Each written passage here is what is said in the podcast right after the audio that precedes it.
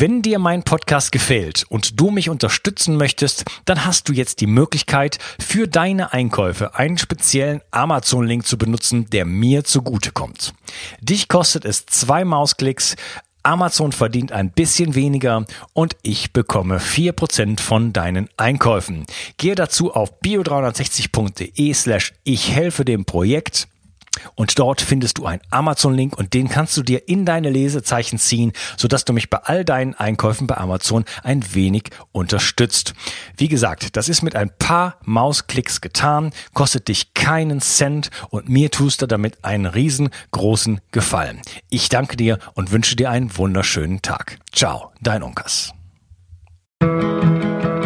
Bio 360. Zurück ins Leben. Komm mit mir auf eine Reise. Eine Reise zu mehr Energie und fantastischer Gesundheit. Ich möchte dir das Wissen und den Mut vermitteln, den ich gebraucht hätte, als ich ganz unten war. Dabei will ich dir helfen, wieder richtig in deine Energie zu kommen. Zurück ins Leben. 360.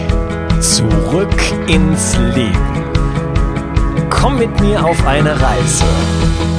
Eine Reise zu mehr Energie und fantastischer Gesundheit. Ich möchte dir das Wissen und den Mut vermitteln, den ich gebraucht hätte, als ich ganz unten war. Dabei will ich dir helfen, wieder richtig in deine Energie zu kommen. Zurück ins Leben. Hallo ihr Lieben, das ist der zweite Teil von meinem Interview mit Anita Idel und wir reden darüber, warum die Kuh kein Klimakiller ist. Hallo Anita. Hallo Unkas. ja, wir haben äh, uns schon äh, gut unterhalten über Themen, wie äh, sich die äh, Oberfläche der Erde so in den letzten 10.000 Jahren verändert hat und welchen, ja, welchen Impact so die Agrarwirtschaft auf unsere auf unsere Böden hat. Da würde ich gerne direkt mit dir weitermachen.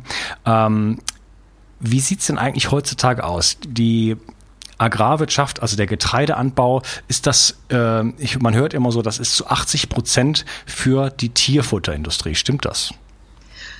Also wir müssen unterscheiden zwischen dem Ackerbau und dem Dauergrünland. Und innerhalb des Ackerbaus ist es tatsächlich so, dass der Anbau für Tierfutter im Gegensatz zum direkten Konsum Lebensmittel für uns Menschen immer mehr zunimmt. Und in Bezug auf das Getreide können wir davon ausgehen, dass fast die Hälfte der Weltgetreideernte in Futtertrögen landet. Wo ja, wie gesagt, die Tiere nichts dazu können. Der Akteur und der Entscheider ist immer der Mensch. Mhm, okay, also 50 Prozent in etwa. Mhm. Ja, und die anderen 50 Prozent, die essen wir dann direkt oder wie sieht das aus? Ähm, das ist dann die Thematik, wo ich ja jetzt nicht so zu Hause ähm, äh, bin, wo dann äh, Stichworte äh, kommen, äh, wie eben auch ähm, äh, Verluste wegwerfen und so weiter. Ähm, wo eben die, die Produktion, also generell ja die Produktion als solche äh, nicht, äh, nicht nachhaltig ähm, äh, erfolgt. Aber um mal jetzt ein paar Zahlen ähm, äh, zu nennen, ähm, bei der bei der Entwicklung, die überhaupt dazu geführt hat, eben sesshaft werden, Ackernutzung, dass eben fruchtbarste Böden und das hatte ich ja so betont, dass diese fruchtbarsten Böden, die wir auf der Welt haben, eben in der Regel eine Genese haben als Grasland, welches beweidet worden ist, also als, ähm, als Weide. Ähm, Zahlen dazu, wie diese heute immer noch äh, fruchtbarsten Böden aber dennoch an Güte verloren haben. In ähm, Nordamerika, die Prärien, die jetzt keineswegs nur im mittleren Westen äh, sind, sondern sich auch bis weit in den äh, Osten des nordamerikanischen Kontinents ähm, erstrecken, haben die Böden innerhalb der letzten 150 Jahre über 30 Prozent ihrer Bodenfruchtbarkeit verloren. Und die Tendenz hält an. Und ganz wichtig, wenn es dann heute äh, Techniken äh, gibt, die also massiv propagiert werden, ähm, nicht zu pflügen und um das möglich zu machen, dann aber ähm, den, den, das Vernichtungsmittel Glyphosat ähm, einzusetzen. Angenommen, Glyphosat wäre überhaupt nicht schädlich. Angenommen, man könnte das trinken dann wäre dieses System trotzdem keine Lösung. Denn es verringert nur den Bodenschwund, führt aber nicht dazu, dass wir Bodenerosion völlig verhindern und sogar den Boden wieder zum Wachsen bringen was man nämlich kann. Und das ist mir jetzt zu Beginn dieser äh, zweiten Runde unseres ähm, Gespräches ganz, ganz, ganz wichtig, an den Anfang zu stellen. Wenn wir also immer so betonen, Bodenerosion Erosion, ähm, und Boden, ähm, ähm, Bodenverlust. Es wird doch immer behauptet, und das war jetzt gerade auch aktuell bei der Klimakonfer äh, Klimakonferenz in Katowice, man bräuchte 10.000 Jahre, um einen Zentimeter Boden wieder zu generieren. Nein, das geht ganz schnell, wenn wir es gut und nachhaltig machen. Und da kommen dann tatsächlich Grasland und Kuh ins Spiel. Mir also ganz wichtig, deutlich zu machen, Einerseits ja, wir rennen immer mehr auf den Abgrund zu, aber genauso wichtig, die Potenziale sind immens. Aber um auch das vorab zu sagen, an den Potenzialen verdienen nicht Dritte. Und es gibt ja seit den 1970er Jahren den leider, also den so guten wie zutreffenden ähm, Ausdruck, verdient wird viel weniger in als an der Landwirtschaft. Und an der Landwirtschaft verdient vor allem und mit Abstand die chemische Industrie. Und insofern kann die nun an einer gesunden Kuh auf einem gesunden Grasland so gut wie gar nichts verdienen und hat in der Folge auch kein Interesse daran. Und das führt dann dazu, erstens sowieso, und das ganze Fördersystem geht ja auch in die Richtung, immer auf den Ackerbau zu gucken und nicht auf die Erhaltung und Förderung ähm, und Verbesserung der, äh, der Graslandnutzung. Und um das in Zahlen zu sagen, wir haben heute von der landwirtschaftlich genutzten Fläche auf der Welt sind 70 Prozent Grasland und nur 30 Prozent Ackerland. Und der Druck nimmt aber zu und mit steigender Weltbevölkerung und natürlich auch mit sinkender Bodengüte bei diesen 30 Prozent. Wir haben ein ähnliches Zahlenverhältnis heute auch in der Schweiz, auch 70-30. Und innerhalb der EU gibt es aber ein Land, das ist noch grasbetonter, das ist Irland. Aber der Durchschnitt der EU liegt bei gut 40 Prozent Grasland, knapp 60 Prozent Ackerland. Und wenn man dann weiß, Irland mit 80-20, dann muss es ja auch Länder geben, bei denen es genau umgekehrt ist, also genau in die andere Richtung. Und dazu gehört dann Deutschland. Also in Deutschland sind wir heute bei knapp 30 Prozent Grasland und über 70 Prozent Ackerland. Das also, um den Rahmen nochmal so deutlich zu machen. Ja, also da hat sich also da hat es also massiven Shift gegeben. Ja. Als du eben gesagt hast, die Fruchtbarkeit hat um 30 Prozent abgenommen, habe ich gedacht, naja, 30 Prozent. Jetzt in 10.000 Jahren, das klingt ja jetzt gar nicht so dramatisch. In, in 150 Jahren, Entschuldigung, in 150 Jahren. Ähm, diese okay. Zahl, 30 ähm, Prozent ähm, Rückgang der Bodenfruchtbarkeit in den Prärien Nordamerikas innerhalb der letzten 150 Jahre. Und eine entsprechende, oder das kann man auch in Menge ausdrücken. Dort geht pro Hektar und Jahr schätzt man für die US-amerikanischen Böden, dass pro Hektar und Jahr, Hektar, das sind diese 10.000 Quadratmeter, ähm, etwa 13 Tonnen fruchtbarer Boden verloren gehen. Jetzt kann man sich das irgendwie nicht so vorstellen. Was heißt das? Ähm, man kann es beschreiben.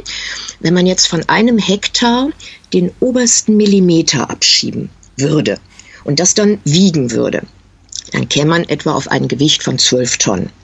Insofern diese jährlich 13 Tonnen ist zwar immer nur der gute Millimeter, aber Jahr für Jahr für Jahr für Jahr und in, der einen Region mehr, in der anderen weniger. Und entsprechend, es stammt jetzt aus einer deutlich aktuelleren äh, Studie jetzt auch für Europa.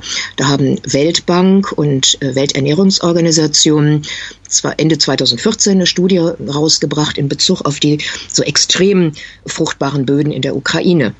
Und da lautete die Zahl pro Hektar und Jahr 15 Tonnen. jedes Jahr. Und diese dort fruchtbaren Böden, die also bis ähm, zu drei Meter tief reichten, Vergleich USA, da ging das sogar, das war das Extremste in der Prärie, fünf bis sechs Meter. Aber jetzt Ukraine bis zu drei Meter. Und dort sind in den meisten Regionen sind von diesen drei Metern nur noch ein Meter fünfzig übrig. Also ein unglaublicher Schwund durch die ähm, industrialisierte äh, Intensivlandwirtschaft.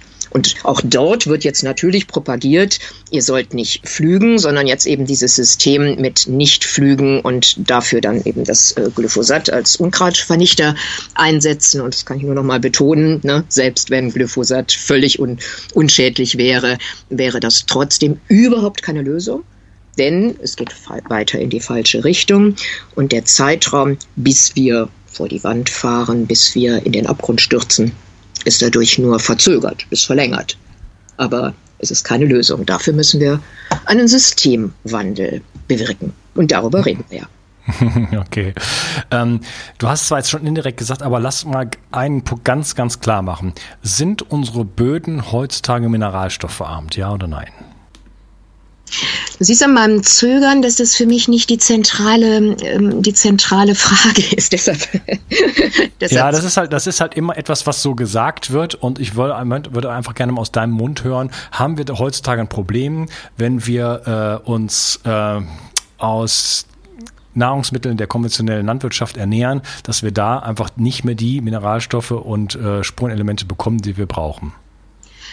Das ist def definitiv nicht der, der Schwerpunkt meiner, meiner Arbeit. Und insofern, ähm, ne, da bin ich jetzt nicht die, die geeignete Instanz, ähm, das, das zu, be zu beantworten. Das ist definitiv nicht etwas, worauf ich mich konzentriere. Ich ähm, konzentriere mich auf biologische Vielfalt, gehe selber davon aus, dass ein natürlich auf ähm, entsprechend ähm, nachhaltig bewirtschafteten Böden ähm, öko ökologisch äh, erzeugte Produkte einen anderen äh, Nährwert äh, für mich haben und weiß natürlich auch, dass für einzelne Pflanzen definitiv wahr ähm, nachgewiesen ist, dass die über ähm, äh, weniger Güte verfügen.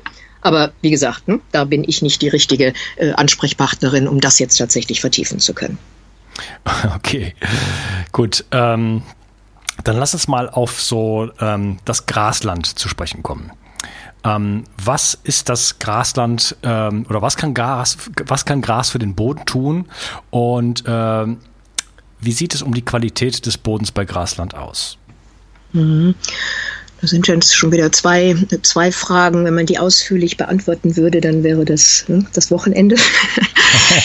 ähm,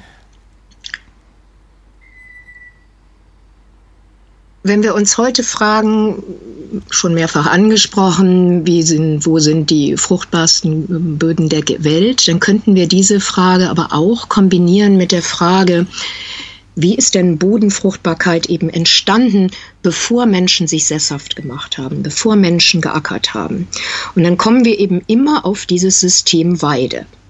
Mit anderen Worten, wir können erstmal nur feststellen, dass eben Weidetier und Grasland bewirkt haben, dass dort fruchtbare Böden entstanden sind. Wir wissen ja dann noch nicht wie, aber wir müssen es zumindest erstmal zur Kenntnis nehmen, dass das so ist. Ob Prärie, ob Pampa, ob Ukraine, ob äh, deutsche Tieflandsbuchten, dort sind die fruchtbarsten Böden und sie alle haben eine Genese als Steppen, Steppenboden.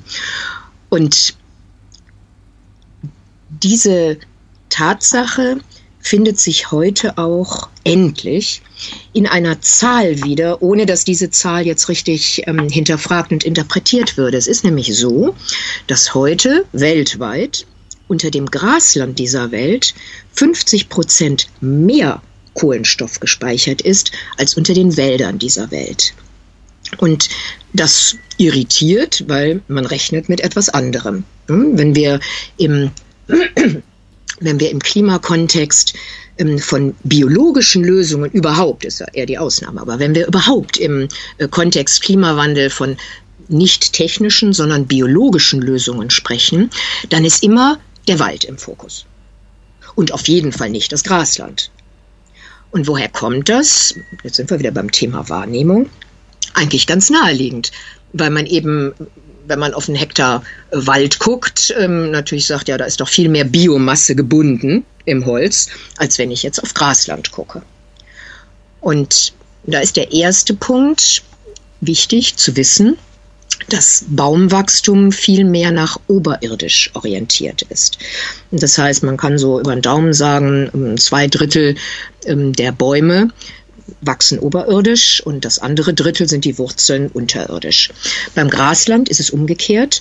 Man guckt also ein Drittel oben raus, das Spross-Wurzel-Verhältnis und zwei Drittel sind im Boden und in der Regel sind es aber gar nicht zwei Drittel, sondern viel mehr. Das heißt, man hat ein Spross-Wurzel-Verhältnis beim Gras wenn man es denn nachhaltig bewirtschaftet, von 1 bis, ein, bis also 1 zu 2 bis 1 zu 20. Und Sieht also von daher gesehen, aha, das Gras wächst viel mehr nach unten in den Boden rein. Aber wohlgemerkt, das hängt von der, ob das dann so ist, hängt von der ähm, Bewirtschaftung ab. Und wie sehr Gras im Boden ähm, sich, ähm, sich, sich auswirkt, das kann man sehen, wenn man sich ähm, Fernsehberichte anguckt, etwa über die Serengeti. Und dort Bilder hat, wie eben am ähm, am Ende der äh, äh, Fraßzeit wirklich alles geradezu abgenagt ist. Und trotzdem ist die Serengeti, die sowas wie Ngorongoro-Delta, das sind Regionen, das sind die Regionen auf der Welt, wo pro Hektar die größte Menge an Fleisch produziert wird. Wo da ja nur Gras wächst und auch nur einmal im Jahr nach der Regenzeit. Und dieses aber in so einem unglaublichen Ausmaß. Warum? Weil eben die Wurzeln im Boden sind. Und deshalb in dem Augenblick, wenn dann eben nach der langen Trockenzeit alles ist abgenagt, dann endlich wieder Regen kommt, Sonne ist ja sowieso da, dann kann tatsächlich Photosynthese losgehen und dann kann dieses Graswachstum tatsächlich explodieren. Was es nie könnte, würden da nur wenig Wurzeln im Boden sein. Ähm, die sind ja diejenigen, die eben die anderen notwendigen Nährstoffe tatsächlich generieren. Und insofern hat, haben Gräser Potenziale, an die man erstmal, auf die man nicht kommt, weil man sie eben auch nicht sieht. Und um jetzt eben diesen Vergleich Wald, Gräser, Grasland ähm, deutlich zu machen, ich habe diese Zahl genannt, dass eben unter dem Grasland dieser Welt 50 Prozent mehr Kohlenstoff gebunden ist als unter dem Wald. Und das kann man sozusagen festmachen an so einem ganz äh, lapidaren Satz. Man kann sagen, die Wurzeln von heute sind der Humus von morgen. Und insofern ist eben ein Pflanzensystem, das Grasland, welches eben so unglaublich Richtung Wurzelbildung orientiert ist, aber, das werde ich gleich auch erläutern, nur bei einer Nutzung. Nutzung heißt Beweidung, ähm, kann auch heißen Maat, also diesen Effekt ähm, des ähm, letztendlich auch Wurzelwachstums, ähm, den kann man auch über die Maat ähm, erzeugen, ähm, dass dadurch eben, also es setzt, es, es setzt Nutzung voraus und jetzt mache ich einen ganz großen Sprung zurück. Es gibt eben eine Koevolution zwischen Grasland und Weidetieren. Und die geht zurück auf die Zeit, wo Gräser, die gab es aber schon viel länger, aber wo Gräser nämlich vor 60 Millionen Jahren begannen rasenartig zu werden, also flächig zu wachsen. Und da kann man parallel sehen, dass damalige, also heute nennen wir sie dann die Weidetiere, begannen bestimmte hochkronige Zähne zu bilden, die sich also durch das Malmen abnutzen konnten. Und da begann also tatsächlich eine Koevolution von Grasland und Weidetier. Das gehört zur Entwicklung des Graslandes dazu. Wenn Grasland nämlich nicht äh, genutzt wird, dann zieht es Energie aus seinen Wurzeln nach oben und bildet sehr viele Samen, weil die einzelne Graspflanze dann keine Zukunft hat und deshalb eben sozusagen Nachkommen über Samen entwickeln will. Während ansonsten, wenn es genutzt wird, Grasland also jetzt durch die Beweidung einen Wachstumsimpuls erfährt. Also Beweidung bewirkt, dass Direkt anschließend diese Graspflanze beginnt zu wachsen, oberirdisch der Spross, aber eben vor allen Dingen auch unterirdisch die Wurzeln. Und dieses Wachsen bedeutet ja Photosynthese. Ähm, wir haben ja bisher hier noch nicht groß mit, mit Fremdwörtern um uns geworfen, aber hinter diesem Begriff, den wir alle mal in der Schule gelernt haben, verbindet sich wirklich etwas unglaublich Faszinierendes, was ja hier dieses ganze, diese ganze Erde, unseren ganzen Globus ähm, letztendlich am Laufen hält, nämlich, dass mit der Energie der Sonne ähm, Pflanzen wachsen können. Und was passiert? Wir haben in unserer Atmosphäre CO2. CO2 ist ein Klimagas und, um es gleich zu sagen, ohne dieses Klimagas gäbe es uns ja gar nicht. Und die Pflanze ist jetzt in der Lage, mit der Energie der Sonne dieses CO2 aufzunehmen. Und das macht tatsächlich die Hauptmenge der Pflanzenbildung aus. Das gilt für den oberirdischen Spross und das gilt dann auch für die Wurzeln. Und wenn ich dann sage, die Wurzeln von heute sind der Humus von morgen, dann bedeutet das, dass in diesem Humus letztendlich der Kohlenstoff aus der Atmosphäre steckt. Also der Kohlenstoff in der Atmosphäre, das CO2, geht immer via Photosynthese, via Aufnahme durch die Pflanze, durch die Pflanze durch tatsächlich, in den Boden, in die Wurzeln und dann beim Verrotten entsteht, entsteht Humus. Da wirken dann die schon genannten unzähligen Mikroorganismen mit, bei uns die Regenwürmer und noch, ähm, und noch andere. Aber wichtig eben zu wissen, die überwiegende der überwiegende Anteil des Humus ist tatsächlich Kohlenstoff aus der, aus der Luft. Also über 50 Prozent, es sind 58, so dass man eben sagen kann, richtig eine Formel hier nennen kann, dass mit jeder zusätzlichen Tonne Humus im Boden 1,8 Tonnen CO2 der Atmosphäre entzogen werden. Und das ist ein, ein Prinzip, an dem jetzt selbst wir Menschen ja nichts ändern können. Wir können nur die Richtung entscheiden. Sind wir gerade so unterwegs, dass tatsächlich Boden aufgebaut wird? und entsprechend die Atmosphäre entlastet wird. Oder aber sind wir umgekehrt unterwegs, dann würde eben mit jeder zusätzlichen Tonne Humus, die dem Boden verloren geht durch Erosion, die Atmosphäre durch 1,8 Tonnen CO2 belastet werden. Ja, okay, ich versuche das mal so ein bisschen zusammenzufassen, was du gesagt hast. Also, du hast davon gesprochen, erstmal, du hast von der, äh, von der Serengeti gesprochen, äh, dass es da eine unglaubliche Tiermenge gibt. Das kann ich bestätigen, denn ich war da äh, Anfang 2017 Mhm. Also im Gorogoro-Gletscher und auch in der mhm. ähm, Serengeti Nationalpark. Das ist wirklich unglaublich. Mhm. Wenn man, wenn man das so aus Europa kennt, wo man schon ja glücklich sein kann, wenn man mal ein Reh sieht, ne? Und da ist, hat man, dann fährt man einfach mal so an so, weiß ich nicht, 100.000 Zebras vorbei und dann kommen, weiß ich nicht, 1000 Giraffen und so weiter. Das ist der Hammer. ähm, so, und du sagst das, äh, und das ist ja eigentlich ein sehr, ein sehr trockenes Gebiet, muss man ja dazu sagen. Ne? Die meiste Zeit regnet es ja da überhaupt nicht. Genau. Und du sagst, dass äh, diese Fruchtbarkeit hängt äh, einfach mit dem Wurzelwerk zusammen. Und die, die Wurzeln sorgen dafür, dass es, die, die, die bilden Humus.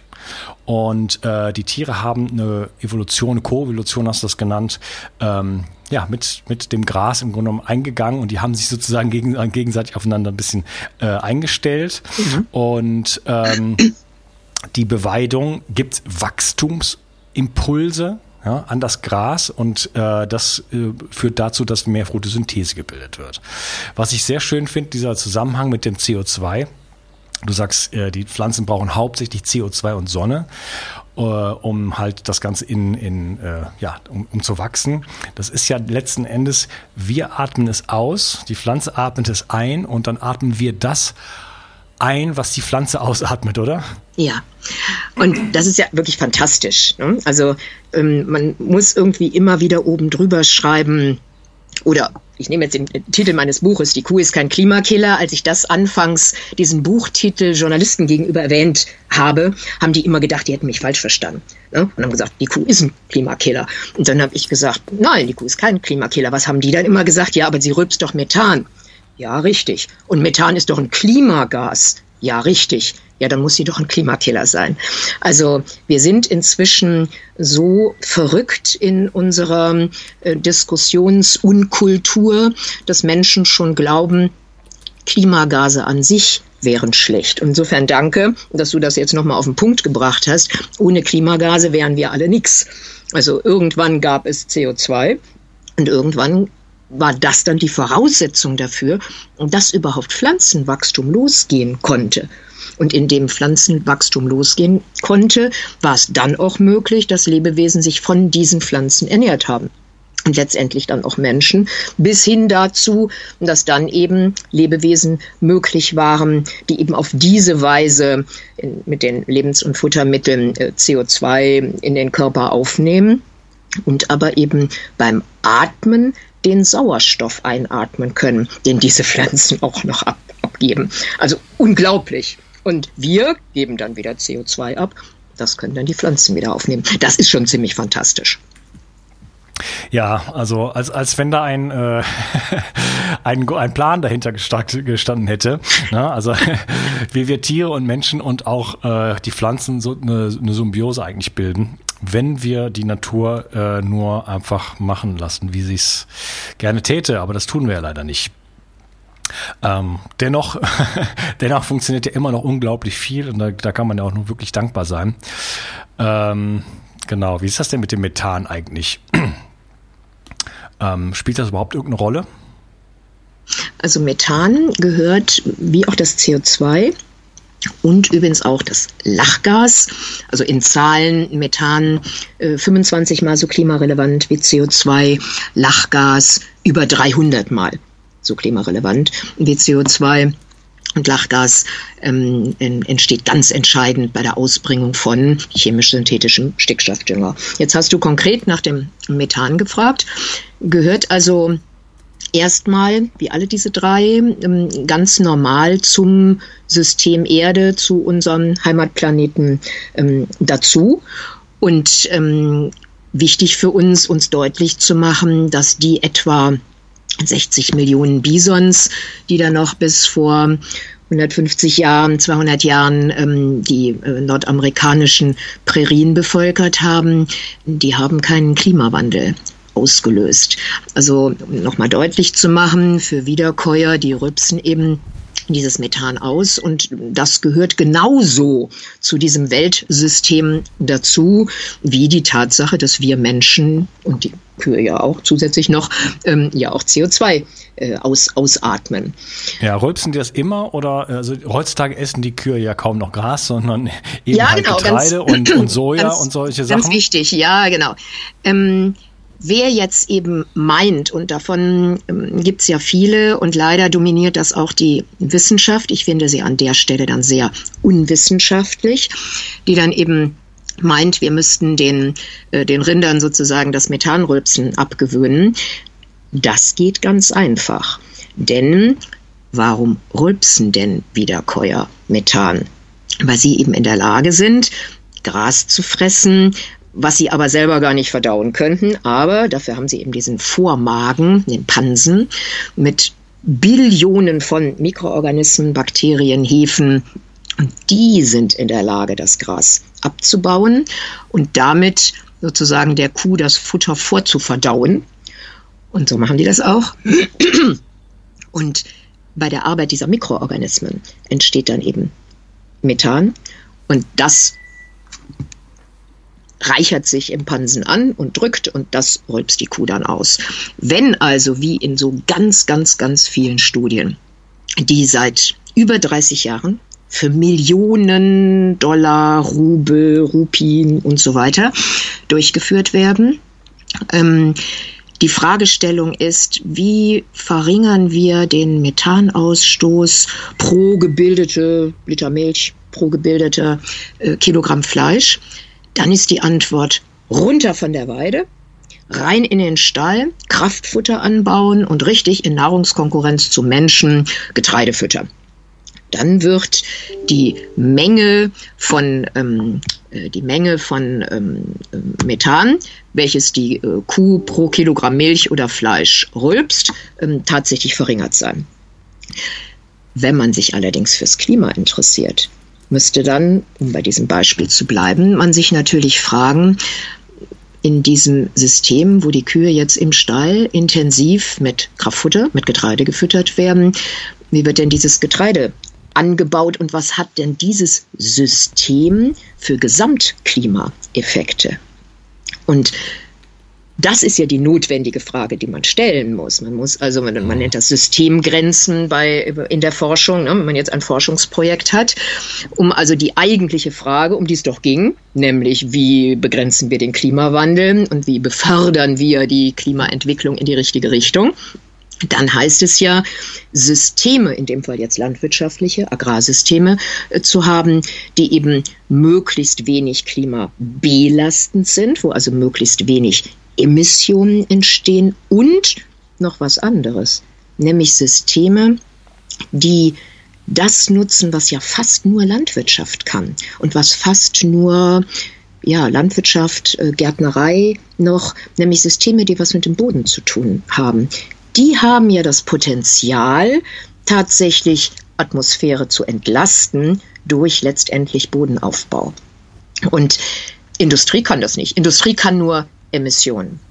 Und daher kommen diese verkürzten Fragestellungen, ne, wenn man dann eben guckt, wie auch sonst ähm, bei der industriellen ähm, Produktion, ökologischer Fußabdruck, wie kann ich eben die Emissionen von etwas verringern.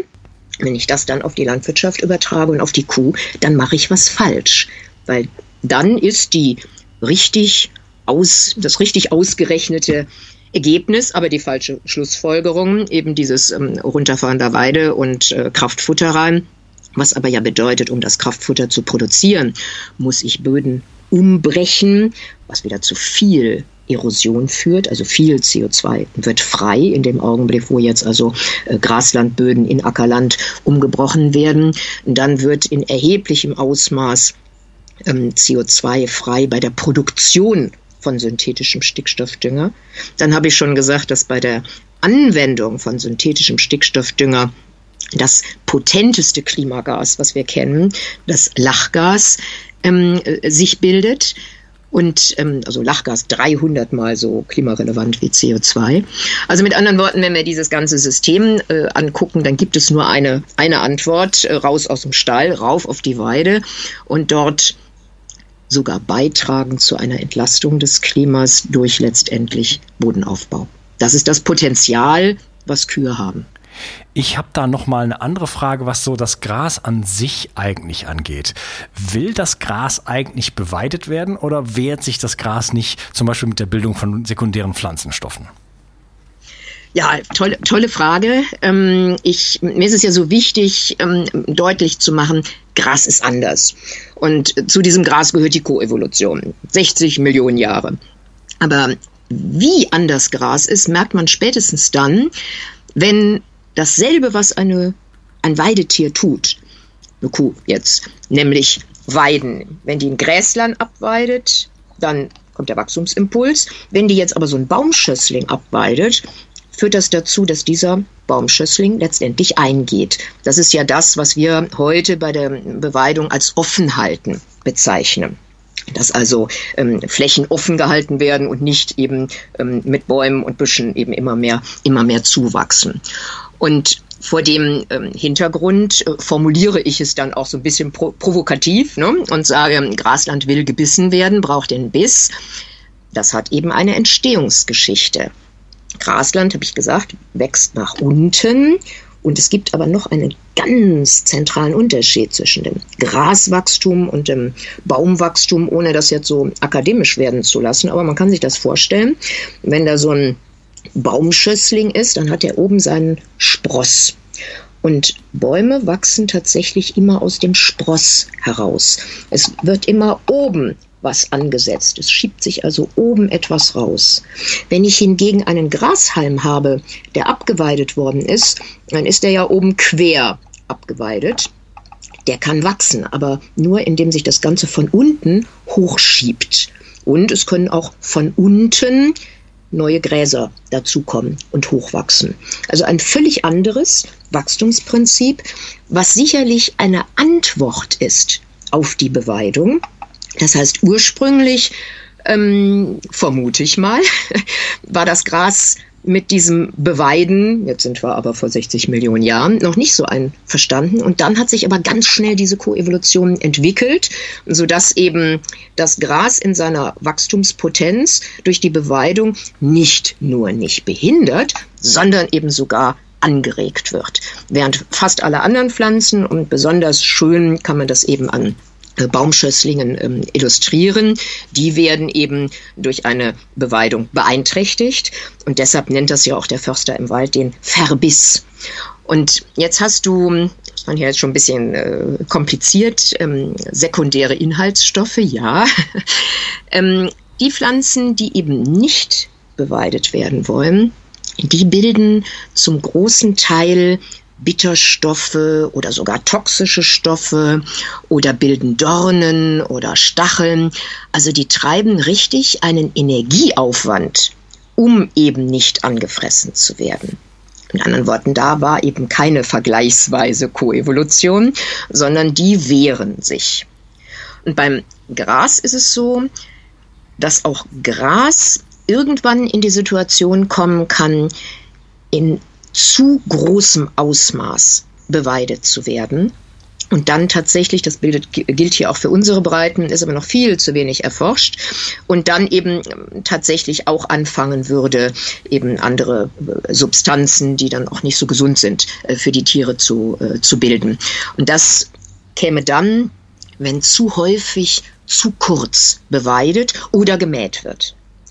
Und da ist sozusagen viel Potenzial, denn dieses zu kurz mähen und zu kurz beweiden, die es bei uns absolut durchgehend üblich ist, und nicht nur bei uns, sondern auch in vielen anderen Re Regionen auf der Welt, damit schneidet man sich sowieso schon ins Fleisch, weil sinnvoll wäre, wenn eine Maat oder eine Beweidung die Gräser, jetzt nur mal um so eine Hausnummer zu sagen, nicht unter sechs Zentimetern beweidet würden. Dann könnte nämlich direkt nach der Beweidung eben wirklich die Photosynthese loslegen und dieser Wachstumsimpuls sich auch auswirken. Und Sprosswurzel könnten dann eben wachsen. In dem Augenblick, wo man jetzt aber, jetzt wird es ein bisschen theoretisch, wenn man jetzt aber kürzer als sechs Zentimeter abweidet, dann ist immer auf Ebene der einzelnen Graspflanze oberirdisch nicht genug Grün in dem Graspflänzchen. Und in dem Grün ist nämlich die Energie das ATP, Adenosintriphosphat. Und da muss eine bestimmte Menge pro Graspflänzchen oberirdisch vorhanden sein. Und wenn das nicht ist, kann die Photosynthese nicht starten. Das ist immer so der einzige Vergleich, den ich gebe, wie beim Auto, beim Anlasser. Ganz am Anfang braucht es die Batterie und dann geht es auch anders weiter. Und so braucht eben das Graspflänzchen eine Startenergie, die muss da sein. Wenn die da nicht ist, weil zu kurz abgeweidet worden ist, ist das aber kein Problem. Dann kann sie nämlich Wurzelmasse rückbilden und auf diese Weise Energie nach oben ähm, ähm, befördern und dadurch nach oben kann der Spross grün wachsen und dann sind wieder die sechs Zentimeter überschritten und dann kann wieder die Photosynthese los, losgehen. Und dann kann man sich vorstellen, was sich hinter diesem Begriff Überbeweidung verbirgt. Wenn nämlich dann öfter das Weidetier oder der Mäher ne, kommt, bevor wieder die Reserven im Boden wieder aufgestockt waren, also die Wurzelmasse oder sogar darüber hinaus sich Wurzelmasse gebildet hatte, dann wird es ja immer weniger Wurzelreserve im Boden. Und dann kann es eben passieren, dass dann irgendwann wieder so kurz abgeweidet worden ist und dann nicht genug Wurzelmasse mehr im Boden ist, um Energie nach oben zu schicken. Und dann ist diese einzelne, dann krepiert diese einzelne Graspflanze. Und das gilt dann natürlich für eine ganze Fläche. Das ist ja dann ein Prinzip der Überbeweidung, was wir insbesondere ähm, ja aus der ganzen Sahel-Region äh, kennen, weil eben da, das ist jetzt wieder ein hochpolitisches Thema, über Jahrzehnte Brunnen gebaut worden sind, um die Menschen sesshafter zu machen und dazu zu bringen, länger vor Ort zu bleiben und nicht so viel rumzuwandern. Und damit ist aber das Land gnadenlos übernutzt. Und entsprechend dort kommt es dann zu Verbuschung, weil die Gräser können nicht mehr. Und dann kommen eben Büsche und dann eben auch so Dornenbüsche, die sich dann auch gegen einen Verbiss wehren und verändern dann auch das Oberfläche, die Oberfläche des äh, Planeten äh, dramatisch, zumal dort dann natürlich der Erosion Tür und Tor äh, geöffnet ist. Denn am besten ist ein Boden natürlich geschützt gegen Erosion mit etwas möglichst flächig wachsendem. Und dafür ist dann eben wirklich das Grasland das Beispiel. Ein besseres haben wir nicht, was eben die flächige Bewachsung der Erdoberfläche betrifft. Ähm, und äh, entsprechend schützt vor, vor Erosion und dann auch noch in Zeiten des äh, Klimawandels und der unterschiedlichen Witterungen kommt dann noch hinzu, habe ich noch gar nicht erwähnt, dass eben diese Wurzelsphäre, genannte Rhizosphäre, das lebende System ist, welches in der Lage ist, Wasser aufzunehmen, also die Wasseraufnahmekapazität und die Wasserspeicherkapazität. Also das auch im Grunde etwas, was wir ganz, ganz als ähm, Punkt 1, 2, 3 im Sinn haben sollten, wenn wir über eine zukünftige Entwicklung der Landwirtschaft sprechen, wie wichtig dieser Wurzelraum ist. Ja, okay, finde ich super spannend, alles Anita. Ich könnte mich stundenlang mit dir unterhalten und äh, ich, wir werden auch auf jeden Fall noch weitermachen, aber an dieser Stelle würde ich gerne kurz auf Pause drücken sozusagen. Und, Ein kleines ähm, genau. Und wir sprechen uns im nächsten Teil. Vielen Dank erstmal. Ja, okay, danke. Ich möchte dir etwas schenken. Und zwar habe ich dir einen Audiokurs aufgenommen, wo ich dich in sieben Schritten zu mehr Energie und fantastischer Gesundheit führe. Das Einzige, was du tun musst, ist unten in der Description auf den Link zu klicken, dich dort einzutragen und dann bekommst du von mir kostenfrei diesen Audiokurs nach Hause geliefert. Wenn du das Gefühl hast, dass ich heute deinen Tag ein bisschen schöner gemacht habe, dann möchte ich dich einladen, auch meinen Tag etwas zu verschönern und auf iTunes zu gehen und für mich dort eine 5-Sterne-Bewertung und eine Rezension zu hinterlassen. Da würde ich mich riesig freuen und ich wünsche dir einen wunderschönen Tag. Bis dann, dein Onkas. Ciao. Bio 360 Zurück ins Leben. Komm mit mir auf eine Reise. Eine Reise zu mehr Energie und fantastischer Gesundheit. Ich möchte dir das Wissen und den Mut vermitteln, den ich gebraucht hätte, als ich ganz unten war. Dabei will ich dir helfen, wieder richtig in deine Energie zu kommen. Zurück ins Leben.